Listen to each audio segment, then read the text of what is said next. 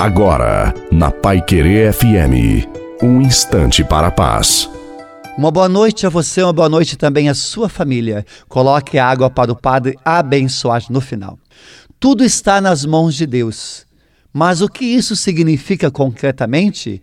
Vivemos preocupados, inquietos, passamos o dia tentando resolver mil coisas, ansiosos, não conseguimos dormir bem, preocupados, acabamos colocando a carroça na frente dos bois.